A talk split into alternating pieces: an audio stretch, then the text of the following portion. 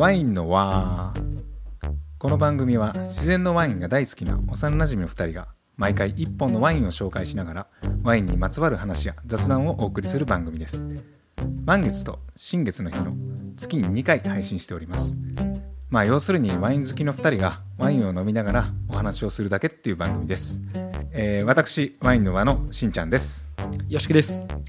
えーどうですか？これでもう4回目です4けど。回目ですね。うん、もう慣れてきましたか？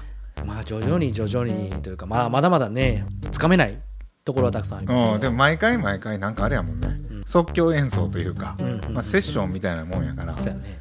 どこに着地点が行くかとかあんまこう飛びながら着地点を探すっていそううそうそうそう。感じやね。初めになんとなくこういう話をしようっていうのはざっくりまあ決めてますけども。はいはい。なんかそっからどこどう転がっていくかはうん。はっきりと分からへんから、そうやね。まあ、それもまあ探り探りとかやってみな分からんっそうそうそうそう。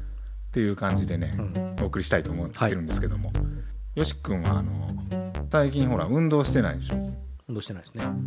えもうランニングとかもせえランニングもしないですね、もうあ最近は。そうなん？ちょっとジムに行くのをちょっと今ストップしてるんで。あーランニングって俺結構まあ週に1回か2回行くねんけど、はいまあ、散歩とランニングはすごい好きでうんうんランニングしてる人とかがうん。はい。1.5倍走れる方法ほう。要はその話をちょっと冒ああ頭にいたい。えっとね全ランニングっていうんですよ全ランニング。全ラ。ではなくて、ね。全裸ではなくて。全それね全あの大体毎回人に話す時に 絶対突っ込まれるんだけど全裸ではない。全裸ではうん。ない。全裸。でランニングするっていうことじゃない？そうそうそう、はいはい。まあ、全裸でもいいねんけど。変かいな。あの全ランニングって。全ランニング。はい。座禅の禅で、あ、座禅の方ね。うん、座禅の禅でね、はいはい。これねまああのー全的ランニングっていう本があって、はい。ラリー・シャビロさんっていう人が書いてる本で、はいまあ、そこにもいろいろあの書いてあるんだけど、はい。もう大事なのはもう、うん僕がこういろいろこう実際体験してみてはい。もう大事なのは一つだけ。一つ。どういうやり方をするのかっていうの、はい。あのランニングする時ってうん。こう、まあ、走ってる皆さん走ってるのを想像してくださいね、はいはい。走りながらねこう、右左右左、うん。右左って足がこう、左右に。交互にね。うん。はい。でその右足でも左足でもいいから、うん。2回に1回うん1と数えると。要ははいはい。1一2 3 4はい。5リズムを取るみたいな感じかな？8うんうん。そうリズムを取るみたいな感じはで2回地面に触れるたんびに1増やして。いくはいはいはい。それをこうに12345うん。これ走ってるリズムで。で10まで数えたらうん。0にしてはい。もう一回1から数える。はあはあはあ。これリズム力ない人大変やね。リズム力あそれはねリズム感はあのなくても体が走ってるから。なるほど。覚えてる走ってるから、うん。要は体と一体化してるからその地面につく言ったら時に数えばいいから、実際走りながらだったらすぐ全然難しいことで,、うんそういうことね。でそれをあの10まで数えるでしょ、はい。でだからもうそこでも0にもう一回して。うん。でまた1 2 3とね。うん。でそれをひたすら繰り返すだけ。はいはいはい。でひたすら繰り返すとどういうことになるかって言ったらだんだんだんだん走ってることをまず忘れる。はあその数字を数えることに頭がいってそうそうそうそうそう。まあ座禅で言ったらねマントラっていう呪文というか、はいはいはい。まあなんか唱えながらっていうそういう感じ。呼吸に集中したりとか、なるほど。その一種でその足のリズムに集中していくあーあ徐々に数えることにそのそこにこそう意識を持っていって意識を持っていくことによって、まあ、いろんな数えるのを忘れたりいろんな雑念が入ってくうはいるんだけど、はいはいもうそれでも一回数えるの忘れてしまってもうん。また数える、なるほど。でたまにもう集中しすぎたらたまに20とか数えてる時があって、はいはいはい。もうそれはそれでまた10に戻すと。はいはい。でそれをずーっとずっと繰り返していくと、うん。まあ、ランナーズハイみたいな状況もなってくるわけね。そうそう重なってはい。もう走ってることを忘れて、うん。だんだん数えてることも忘れてあらそこも。そうそうそう。だんだんね意識と体が分離していくというか本当になんか意識だけになるのね。意識と景色だけになる。見てる景色。そう見てるね景色、もちろん。は意識と景色だけになって、いはいはいはい。なんかそこを幽体離脱とまでいかんけど、うん。ちょっと俯瞰して見てるみたいな。ああはいはいはいはい。走ってる状態をなるほど。でもだから全然しんどくないはあはあはあでまたちょっとしんどくなったり意識が戻り出してきたらまたその10を数える。っていうのをやればうん。どんだけ走ってるかっていうのもうん。まあだんだん分からんくなってくるんだけど、で気が付いたらいつもしんどかった例えば1 0キロとかがうん。気が付いたら1 5キロとか行ってたりとか。なってんや。そうそうそう。へだからすごいねあのおすすめですこれは、まあ、要はあの座禅と同じ効果で、うん。まあ、脳のデトックスというかあ心を一回無に意識を無にあできるってことね。そうそうそうそう。いろんなねその座禅の仕方あるけど、うん。それを体と一緒にやるっていうね。ああなるほど。まあなんか普段座禅ってやっぱりそのうん。静うんうん止まってる中にでっていうそうそうそう。ねイメージがあるけ動きながらそう。禅を取るっていうのは新しいというか初めて。やりやすいです、うん。例えばちょっと落ち込んだりするとうん。ちょっと気分がなんかいまいち乗らへんっていう時はいはい。とかあるでしょ、あるある。ああいう時って肉体と、はい。あの精神っていうのは、結構表裏一体なんですうんうんうん。で、まあ、要は気持ちが落ち込んだりちょっと気分乗らへん時に、うん。気持ちを上げようとしても無理やね、はいはいはいうん。そういう時僕はどうしてるかというと、いうん。あの体を動かしますと。体を。そう気持ちが乗らへん時はもう体を動かす。うん。ほなだんだんだんだんねその体を動かすことによって特にそういう全ランニングみたいなことをすると、うん。気持ちの方もどんどんこうフラットになるというか、はいはいはいはい。なんかすごいなぎな状態になってきて、平穏を取り戻していけるというか、はいはい。で逆にこう体が例えば怪我してしまったとか、うんなんか体がちょっと今日は足が痛いから走れへん。っうん。ていう時はちょっと気分を気持ちを高揚させていく。っていうか気持ちを高揚させていく。例えば？例えばワインを飲むとか。っはいはいはい。ていうねワインの美味しさによって、うん。えー体はちょっと足が痛くて走れへんけどワインを飲むことによって気持ちを高揚させて。あー。まあ精神的に何かで潤すっていうこと精ね。神的に潤すことによって多分肉体のこう癒され方というか。なるほど治りも早かったりする。うん。ということでね今日のワインいきますか。いきますか。はい。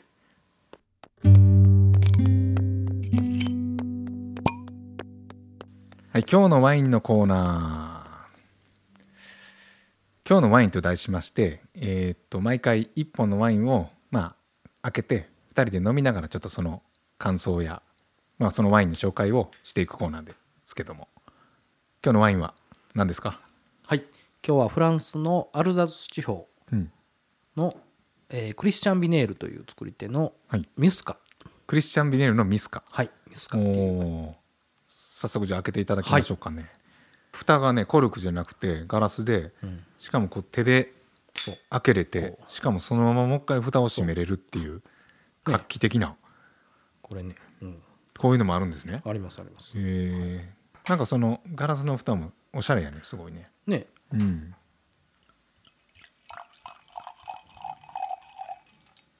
いいですね。やっぱワインを注ぐ音っていうのはね。ね。これは白ワインですね。白ですね。うんうんうんうん、はい。あのブドウの種類とか。ブドウの種類はミュスカっていう。ミスかミュスカ。おー。あのーよく食用でもあるマスカット。あマスカットのこと？そうマスカット。がフランス語でミスカっていう。ミスカはい。あそういうこと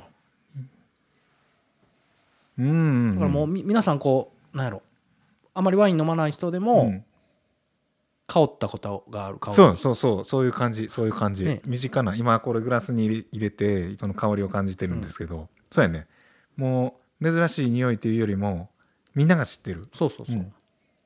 フルーツの。そういう意味ではすごく入りやすいんじゃないかな、うんうんうんうん。本当やね。うん。うんでもすごいいい匂い。じゃあ早速いただきますねうん。あ美味しい。美味しいね、うん。あーすごいあれやね。口当たりはうん。柔らかくて、うん。なんか新鮮な感じです、スッと入ってくるけどその後の重みというか、うん。その後にすごい深みがあるね。あるある。ね。でまあそのやっぱり香りはうん。マスカットっぽくて、まあ、マスカットというとこう甘いっていうイメージもうん。あると思うんですけど、うんまあ飲んだらすごくドライで、うんうんうんうんうん。そうやね。そうそうそうそう、うん。あの全然甘くない、うん。でも香りはね甘いというか、うん、そう華やかで、うん。本当にマスカットのうん。香りがして、で口当たりも瞬間甘いというんじゃないんやけど、うんうん。すごいそういうキャッチーな感うんじがあって、そうそうそうそうそう。でもちょっと喉を通り抜けていくあたりからうん。すごい深みがそうやグッとね出てきて、うん。締まってる感じしますよね、うんうんえー美味しいですねこれ、これはまああのどこのワインでしたっけ？どこ？えっとクリスチャン・ビネールっていう、はい。あの作り手の。えっとね場所です。あ場所すみません。アルザスですね。あアルザス、はい。アルザスって言うと国は？フランスフランスの、ねはい、フランスのアルザス地方っていう、はい、これじゃあいつもの行きますか？あの銅の。行きましょうか、はい、えーまあ、ちょっと初めての方もあはい。説明しといた方がいいかな、うん。まあ、ちょっとあの仰向けになっていただいて、うん。まあ、自分の銅がフランスの国土やとうんうんうん。想像していただいて、アルザスはそうですね左の肩ぐらいになるんですかね。結構じゃあ北の方そうですね北東に当たりますね。本当にドイツの国境沿い。ああじゃあもうほんまに端っこやね。そう本当に端っこです。うん。うん。その辺が端っこでまあ北の方でっていう。そうですそうです、えー。アルザスってなんかどんなところなんですか？アルザスはね、ボージュ山脈っていうでっかいうん。山がこう連なってて南北に。ボージュ山脈。ボージュ山脈。っボージュ山脈ね。っていう山脈があって、まあ、そこがすごい重要なポイントになってて、まあ、大西洋から入ってくる冷たい風とかをうん。そこで遮ってくれるので、うん。まあ、年間うん。北東にありますけど、うん温度もそこまで寒くなくてああなるほどなるほど。降雨量もうん。何やったかなフランスで2番目に少ないとかかな。ああうん。氷が。じゃあ結構天気はいいというか。そうなんですよ、うんなのでその特にこうナチュラルワインを作るのに適した土地と言われてますけど、うん。じゃあブドウのこうあれやね。その栽培とかにすごい向いてる。そうですね、うん。うん。じゃあアルザスは結構あのワインの産地としては結構大きい。うん、そうですね。うん。大きいですね。なんかアルザスってあれやね。なんかフランス料理とかでもなんかアルザス地方の料理とかうんなんか聞いたことあシュークルートとかあるよね。とかいっぱいありますね、うん、ワイン以外にやっぱご飯とかも結構有名そうですね。なの郷土料理としては、まあ、あと、あのーデザートとかね、あデザート、うん。へ有名ですねえアルザスの。なんかイメージ的にはすごい高貴なご飯というよりかは、うんうん。ちょっとこうカジュアルなそうですね、感じの。まあ、ドイツの影響も受けてるので、うん。そういったそのフランスコテコテっていうよりも、うん。ちょっといろんな国に影響を受けた料理っていうイメージですかね。えでこのクリスチャン・ビネールさんはい。はどんな人なんですかね？僕ここで2018年はい。クリスチャン・ビネールのとこでお世話になってて。お世話になってたというのは？お世話あの働いてたというか。あここで働いてたそうですそうです。ここでここはあれですか、えードメーヌですか、ドメインです、あはい。このドメーヌで働いてた働いてました。ワイン作りをしてた。ワイン作りをまあ研修っていうのかな、うーん。まあちょっと体験させてもらう。体験じゃないけどこう、うん。うん。させてもらったとこですね。ああ、あほなそのドメーヌで働いてたんやったらうん。クリスチャン・ビネールもめちゃくちゃ知ってるってことだね。知ってます知ってます。これどんな人なんですか？クリスチャンはね、うん。本当にこう真面目うん。で、うん。あのーまあ、自分のところだけじゃなくて、うん。まあそのまあ、大きく言えばもうワイン業界。うんうんでアルザス地方うん。のワインを継承していきたい。特にそのナチュラルワインをうん。もっと広めていきたい。ってうんいうような志を持った。志を持った器の広い。結構あの真面目、まあ、職人肌な感じなんですか？いやえっ、と人間的には。ね職人的な部分もありますけど、うんそのもうザッツ職人っていう感じではないですね。人間的というか性格はどんな感じなんですか？性格はね、うん。えーなんかあのギャグとか言ったりするとか？ギャグとかあんま言わない。ね、言わない。真面目やからね。うん。うん。けどなんか、うん。まあ僕もそんなフランス語全部理解できるわけじゃないのでまあ雰囲気的なところですけど、うん。やっぱりそのワイン業界のことを考えていて、まあ、うん。心温かい人っていうイメージはありますよね。もう根っからのワインのことすごい考えてる人。そうですね。やっぱり歴史もあって代々受け継いでるんで、うん。まあ、もちろんそのプレッシャーもうん。あると思いますし。あクリスチャン・ビネールのこのじゃあドメールは結構長いんですか？長いですね。何年ぐらい？一応ね1770年から、1770年、うん、何年前や？何百年前やっていう話だね。1770年ってことは4 50年ぐらい前？じゃあ50年は。50 50年じゃあ250年ぐらい前かな？かな？そうなのかな、すごいね。うん、それはもう代々も代々やね。そう代々。えドメーヌって結構そういう長くやってるとこって多いんですか？多いですけどここまで長いのはねうん。なかなかいないんじゃないですか。まあ、ブルゴーニュの方とかはいると思うんですけど。アルザザス地方では結構古い方やと思います、うん。えーまあ、ここでよし君働いて何やってた？えー、と主にまあ畑の仕事をのやってて、うん。本当にもう毎日ほぼ畑に出て、うん。でまあ週に12回ぐらいかなその醸造のお手伝いうん。ボトリングとか、あとその清掃とか、そう畑ってど何すんのいって？畑はねもう時期によるけど、うん。もうまあ基本収穫はねぶどう毎日ぶどってっていう感じですけど、それ以外の手入れが結構うん。あって、うん。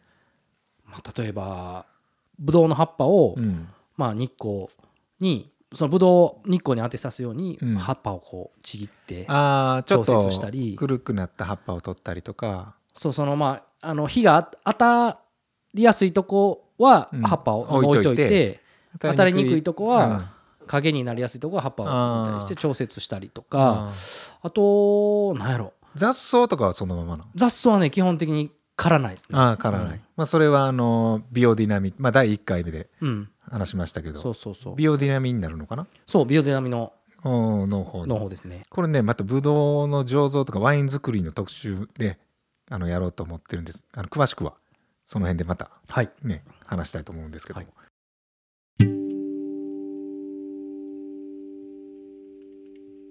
クリスチャン自体がもう世界中の人からうん。受け入れてて、うん。まあ僕もその一人なんですけど、うん。なのであ世界中からクリスチャン・ビネールさんを訪ねていろんな人が。訪ねてうん。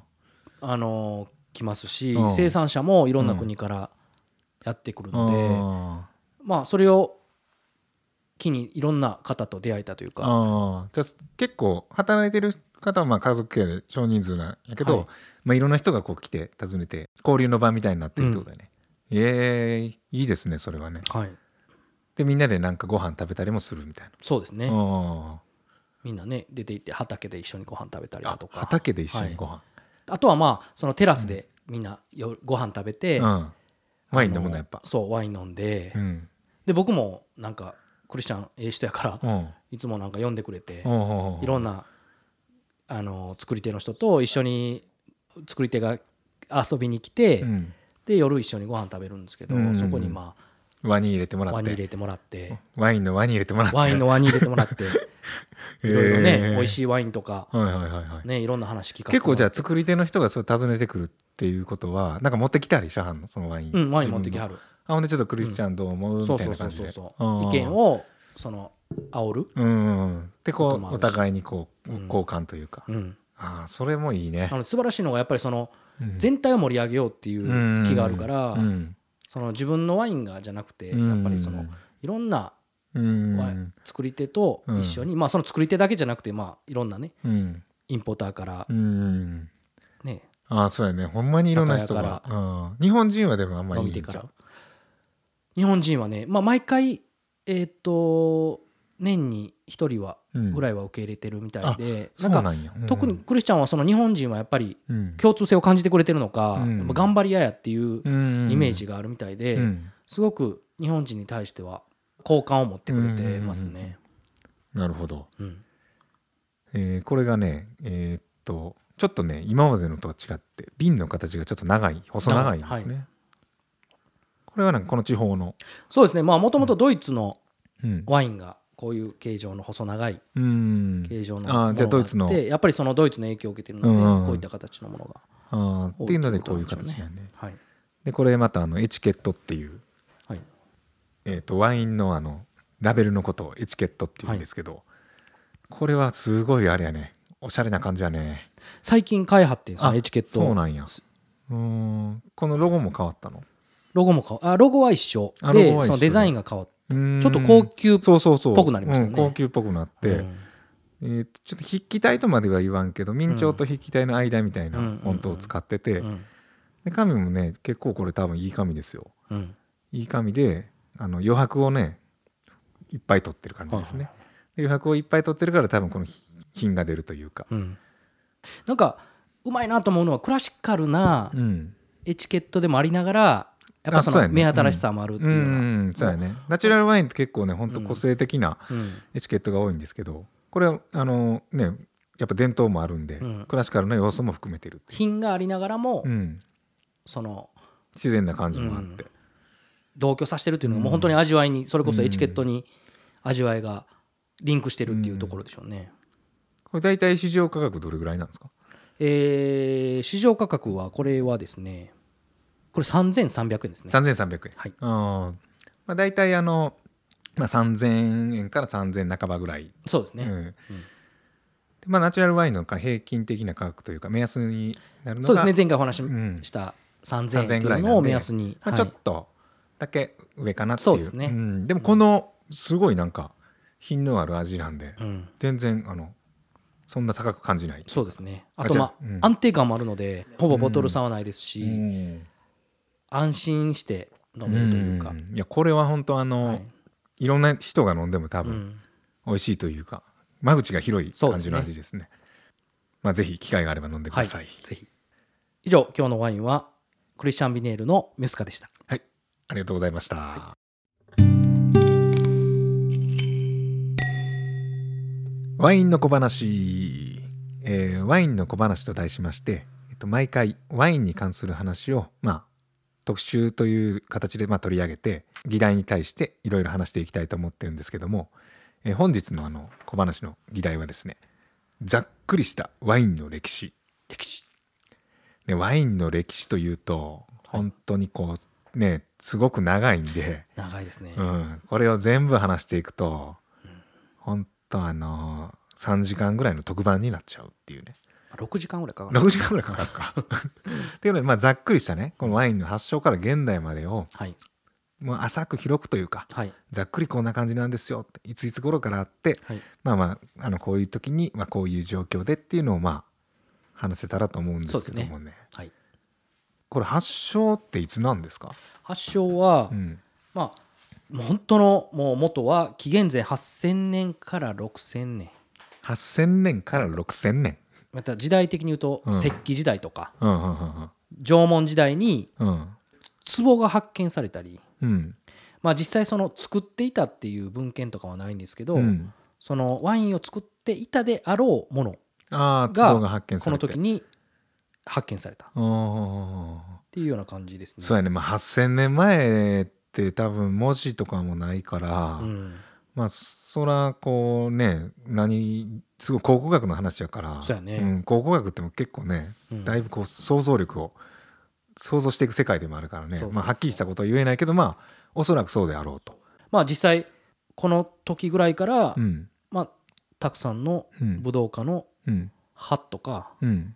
種の化石が発見されてるみたいですね。あーえー紀元前のね8,000年から6,000年の間に。そえーその後は？その後はねその紀元前5000年前後。はいはいはいはいはい。で、まあ、今でいうイラクの、うん。おあたり。一部ぐらいの場所。中東らへんだよね。の文明、そうですね、うん。まあ、この時に、うん。まあ、あの遺跡とかうん。文献が、うん。まあ、実際発見されたと、あじゃあもうここはもう確実にそうですね。ここはもうう間違いなく歴史上っていう感じですね。うんへえで、まあ、そこから紀元前4000年ぐらいうん。になると、うん。エジプト？うん。古代エジプトね。そうですそうです。でまあそのメソポタミアからメソポタミア。ここはまあ海の、まあ、一応ワインでいう海の親って言われてるあーメソポタミアが 結局噛んでるよまあ ワインがうん。エジプトの地でこう花が開くというような育ての親的な感じですね、ワインの。生みの親がメソポタミア文明で育ての親がエジプト文明で。まあ、この頃はねあのビールとかも多分ね作られてて。そうですね、うん。まあ、ビールが一般的で、うん。まあ、ワインが高級品とこうあかそういう格付けというかはい。うん。まだじゃあその庶民というか、はい。まあ本当にあのみんなが飲んでたっていうわけではなくてそうですね。ビールはみんな飲んでたよね、うん、この頃からも一般的に、うんはい。労働者層とかも、まあ、今のビールルとは全然味が違ったみたいですからね。うん冷たないやろしねね。冷たないしうんうんうん。苦いしもうんうんでまあ紀元前3000年頃から、うん。まあ、ここでね結構重要な民族がいて、うん。フィニキア人、フィフェニキア人、はい、これはもうレ,、レバノうん、レバノン、うん。ンの,、のまあ、民族みたいなんですけど、うん地中海貿易で栄えたうん。民族で、うん。この人らをきっかけに、うん。地中海沿いの多くの地域にまあワインを輸出したり。確かにそういう民族がいたら一気にね広がるからね。でまたうん。時代が遡りまして、まあ、紀元前1500年うん、にそのフェニキア人がギリシャに伝えたんです、これがすごく重要なことで、はいはいはいはい、はいえーじゃあメソポタミア文明エジプト文明でレバノンのフェニキア人がギリシャへ伝えたと。そうなんですよ。ついにギリシャに来たよね。ついにギリシャに来たんです。うんここでまあそのワインのうん。確立させた。うん。いわゆるワインというものは。そうそうそう。今今でいうワインの完成形っていう形になったのがギリシャ、あー。じゃあその昔は実際今のワインとはちょっと遠い違う。そうですね。ん、まあブドウで作ってブドウ酒やけど、うんまあちょっと味とかもほど遠い感じやったんかもしれんね。そうですね、うん。うん。飲み方とかもねまた違ったでしょうし、でエジプトでは王侯貴族のもんやったんが今これ、はこの時代になると結構あれなんかな？そうですね。この時代にようやくその庶民的なワインっていうことになったみたうんいで、うん。まあ、庶民も結構飲める日常的なものになったってことだね。そうやね、それがギリシャね。あとまあ医療にも使われてたっていう、ワインがね。まあ、解熱剤とか利尿剤とか。あそういうことなんや。へえ。それでもまだ紀元前まだこれ紀元前のまだ紀元話ですからね。前ですからね。うんうんうん。1500年前うんですからね、へえ。でその後が？その後がね紀元前600年頃に、うん、そのローマ帝国ができる前ローマそのうん、今のフランスでいうマルセイユ。うん、マルセイユ。南フランスね、これでうん、ここにまあギリシャ人これもギリシャ人のうん、ホカイア人。うん、がワインをここに持ち込んだんですね。ああこれだんだんねヨーロッパの方に向かってるというか伝わってそういうってるね。ことですね。うん、まあここからフランスのワインの歴史は始まる。ああじゃあフランスのですね。今ワイン大国といえばやっぱフランスですけど、はい。まあ、紀元前600年ぐらいなんですね始まったのは。そうですね、それが始まりと言われてるみたいです。でまあ広めていったのはうん。ローマ人、うん。ローマ帝国ロローーママ帝国がまあ侵略してうん。そこのまあ荒れ地をブドウ栽培とかまあブドウだけじゃないですけどうん。あともう紀元え紀元前？紀元前100年から300年ぐらい。300年頃に、うん。まあその頃にじゃあヨーロッパ一帯にはもうワインが広がったね。は広がり始めたんですねこのこの頃うんこの頃から。紀元前って言った俺今紀元前。あごめん。100年から300年ぐらいから紀元前じゃなあいもうこれ紀元後やね。紀元後。ね、ううん。西暦の100年から300年頃ってことねうん。えーだいぶちょっとねうん。西暦に入ったんでね。ょっとだけ身近になってきましたね。そうですね。うんうんでここでもう一つそのワインを広めたうん。うん重要なうん。のがやっぱりキリスト教ですね、あキリスト教、うん。まあ、イスラエルで生まれたキリスト教がローマ帝国のあの国教うんうんうん国の宗教となって、まあそれもあってもうすごい勢いで広まっていった。あなるほど。ローマ帝国が勢力を伸ばすと同時にまあキリスト教だキリスト教はワイン飲んでたんでしょうねみんな。そうでしょうね、うん。よく有名な最後の晩餐。ああずらっと並んでみんながご飯食べてる、そうそうそう。イエス・キリストを中心として。中心として、これが私の血であると言ったことからもうキリスト教ではワインはもう神格化されたというか。これが私の血であるっていうのは誰が言ったイエス・キリストあイエス・キリストがはい。これが私の血であると、はい。めちゃくちゃワイン好きやんそれ。そう。大好きやったのね。えー、ってことは赤ワイン飲んでたんかな？赤ワインの方が好きやったのね、うんそういうことやもんね多分ね。分からんけどね、えー、イエス・キリストなんか飲んでたよね？飲んでたよね、うんうんで17世紀末。うん。うんまあ今あるその瓶詰めされてうん。コルクで栓をしたワインがうん。発明されると、うーん。それがもう300年前の10 17世紀。ね。だいぶ現代に、そうですね。これで一気にもうそのうん、さらに今のあるワイン、そのこれまではやっぱ保存性がなくて、うん。やっぱりそのワインをすぐ飲まないとうん。いけなかったりしたけど、うん。まあ、この瓶とコルクが発明されたことによって、まあ、熟成するワインが出てきたりっていうことでしょうね。うーんこれがもうね300年前やからまあ最近とは言えないけども、まあそうですね、うん。うんうんうん。でもさっきの、えーと今日のワインで飲んだクリスチャン・ビネールの、はい。えーとドメーヌが1770年。なんでもうその頃ですよね17そうですね。世紀末そこから作ってたってすごいね、うん。すごいよね。まあその歴史があるからこそうんこう存在できる味っていうのもあるんでしょうねやっぱり。うん。多分このもちろん300年間ずっと同じ味っていうわけでもないけど、多分守り続けてるものも絶対あるから、うん。そこが絶対やっぱ味に出てるっていうのは間違いなくあるんでしょうね。口当たりのキャッチーさの後に来るうん。すごい複雑重厚なうん。複雑な深みは、うん。うんその300年がちょっと培ってきた、やっぱりそういううんこと。かもしれん、うん。で18世紀、うんまあ、フランス革命によってワイン産業が一時停滞するらしいんですよ。ああ、はいまあ大変やからねフランス革命ね、うん。でまあ産業革命でまた回復して、はいはいはいはい、まあ、その時にもう史上最大の発展を遂げると。ももう今の2倍ぐらいうん、ブドウ畑があったみたいで。え今よりあったん？今の2倍？だから2倍ってすごい。すえ今よりあったんや。あったあった。今が俺最高やと思ってたいや今量で言ったら。うもうこの当時2倍やからもうすごい。そうやんね、うん。えーまあこれ産業革命でやっぱりこう一気にあの大量生産そうそうそう、ね、うん。にもなったんやろね、うん。だから質がどうやったかどうかは。そうそう質はやっぱり低下してたと思う、うん。うんただそのし商業としてうん。うん成り立って、まあ、消費量と生産量の見方をすれば、うん。まあ最大やったってことですね。うん。で19世紀。うん、もういよいよ近づいてきたねそうなんですよ。これここでね、まあ、うん。そのワインの歴史を語る上でうん。うん絶対こう重要な、重要な。はい、うんでまあブドウがその病気に起こされたんうん。うんですよ。うん。三大病。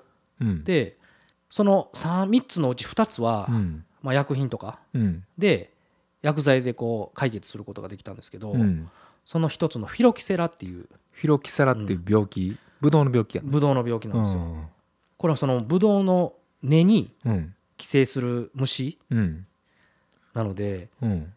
かなりもう破滅的状態ああブドウの表面とかじゃなくてそう。言ったらブドウの木のもう根っここ。元がやられるって根っこがやられたらだってもう全部ダメやもんね。そう。うん。でも本当に壊滅状態で、うん。まあ後にこれがもし解決されへんかったら今、うん。ワインっていう存在はもしかしてなかったかもああもうそのワインと木が全滅してみたいなていうぐらい大きうんな出打来事があって、えその解決策が、うん。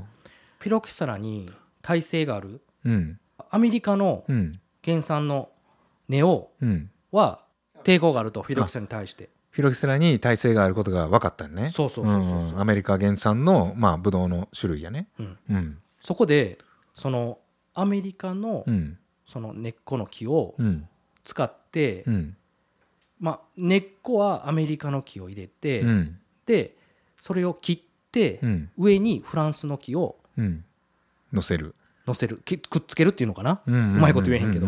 えっていうことは木を2つの木を持ってきてそうそうそう。一つは根っこだけを使って使って一つは上だけを使ってそう従来あまあ合体させる。木をうん。合体させる。んじゃない。そんなことができるんやね。そう。ええそれは初めて聞きましたねすごい斬新なアイデア、そそれ考えた人すごい。うん。だって普通根っこ木切ってうん。上と下がつながるってしかも違う種類でしょ。うん。違う種類ができつながるってなかなか思いつかへんけど。うん。でで結構ずっとその悩まされてたその病気をに打ち勝ってった打ち勝ってた、うん。すごいねアイデアやねやっぱりね、アイデアやね、うん。えーこれがだからなかったらひょっとしたらもうブドウが、がもうほんまに、うんまあ今できてもう本当にフィロキセラのうん、被害を受けなかったごく一部のところ。のみになってるだかかもしれない、うん、だからすごいワイン市場自体がすごい小さい。さくなっね。たかもしれないね。もし解決されてなかったらっうん。ていう本当に生死を分ける、100年ぐらい前にそれがあったよね。そうですね。うん。で、まあ、20世紀になると、うん。まあ、2つの大きい世界大戦と、うん。あとまあ世界恐慌が、あそうやね。世界の壊滅的な、まあいろんなね大きな出来事があったけどもまあワインは飲んでたよね多分その間も、うん。うん。でもすごいよね。これだから人類の歴史といってもま過言では過言ではないぐらいの長い、うん。まあ、数々のこういろんなね困難というかうん。人間ねこう長いんで歴史も、うんまあもちろんね近代で言った今言ったような世界大戦とか世界恐慌とかありましたけど、うん。もっとねあのいろんな状況あの疫病が流行ったりとか、はいはい。そういう状況もがああったにもかかわらず人々はワインをずっと作り続けて、飲み続けてきてるというね、うん。まあ、何度も多分あの苦しい状況はあったと思うんですけどね。いろんな苦難を乗り越えてうん。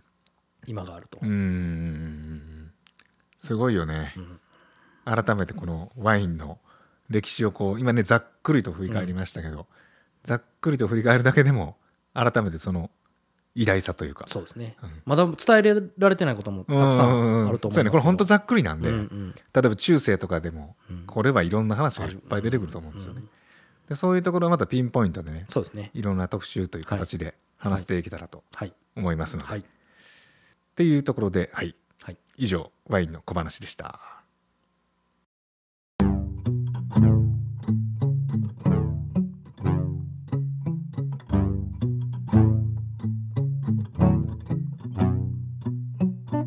はい、ということでね、はい。これまたいろいろ話してきましたけど、はい。今日はちょっと話があの偉大すぎて。ね ざっくりとしたとはいえ、うん。ワインの歴史って言ったらもう自分でも話しながらついていけいか。ん いやこれね興味持たれた方ねまたいろんな文献すっごいいっぱい出てると思うんで、はい。その辺で見たりとか。そうですね、なんかワインの歴史に関する書籍はんたくさんあるので、うんね。はい、その辺をこうまた掘ってもらっですね。この番組でもいろんなねあの特集で掘っていきたいと思うんで今後ね。はい。聞いてください。はい。はいこれじゃああのエンディングなんですけども、はい。えーっとこれやっとできました。あのエンディングソングが。ソングね、で最終的にね、まあ、一番初めこれエンディングソングができたんですけど、エンディングをもうどうやって作ったかっつったらその2人のあの第1話、はい。第1話か第2話かな。うん。あ第2話ぐらいかな。うん。のトークをはい、実際聞きながら。あ聞きながら想像してそれをな流しながら想像じゃない。もうそれを流しながらうん、そこにギターを弾いてたんですよ。はいはいそれ流しながらギターを弾いていろんなこんなコードが合うかなと。か、うん。いやこれはちょっと寂しすぎるな。あはいはいはい。でこれはちょっとなんかちょっとバカっぽいなっていう。あでこのエンディングソングが一番初めにできたんですけどはい。これでもう僕があのここでこう一番大事にしたのはうんもちろんエンディングなんで、はい。まあ、あのちょっと終わり感というかはいはいはい。ちょっとまあこうフェードアウトしていく、フェードアウトしていく。お別れ感が欲しいと、でお別れ感が欲しいけどでもそれと同時にじゃあまたねってまたね感も欲しい。あはいはいなんかしそう大人のまたねじゃなくてうん。特にあの小学生ぐらいの小学生ぐらいの子供たちが近所の子供たちがまあねどっちなりん。泥順なりしてバッと遊んで。で夕方もご飯ができる時間ぐらいになってはいで帰ろうってなって。ん。うんだねじゃあねまたね。バイバイみたいうなね、ん。あのまたね感ああ。の小学生のまたねはうん。もう全然すぐ来る。で必ず来る。ーそうやね。うんうん。すごい近い、そうそうそう。近い感じでなんかあのまたね感がうん。あのー出したいなと思って、はいはいまたあそ会おうねっていう感じの雰囲気を出すのに苦労した、あまあ、これ出てるかわからへんけど。いや出てるやろ、出てるかな。いうん。やそれをねあのーそういう感じの雰囲気にしたつもりなんですけど、うん。えーとまあ、実際これ聞いた方のうん。印象によるんでわかんないけど、まあ個人的にはあの、うん、皆さんどう思われますか？まあまあ。ねご意見も聞きたいですね。聞きたいね、あのワインの、えー、ワーワーお便りを募集してますので、はい。はい。えー、とお便りの送り方は2通りありまして、えー、とホームページから送っていただく方法ですね。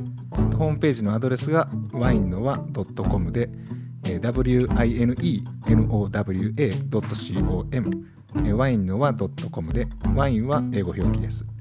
でもう一つがメールで送っていただく方法で、えーメールアットマークワインのは .com まあここになんか曲の感想なり。番組の感想なりをあの送っていただけるとはい。思いますので、えー他何かありますか？ないです。ないですか、はい。毎回ないですね。あった方がいいんかな。いやまあなくてもいいけど。あんまり。はい。ということで、はいえーっと僕らはまたこの、えー残りのワインを楽しみたいと、ねはい。思いますので、はい。では皆様またごきげんよう。ごきげんよう。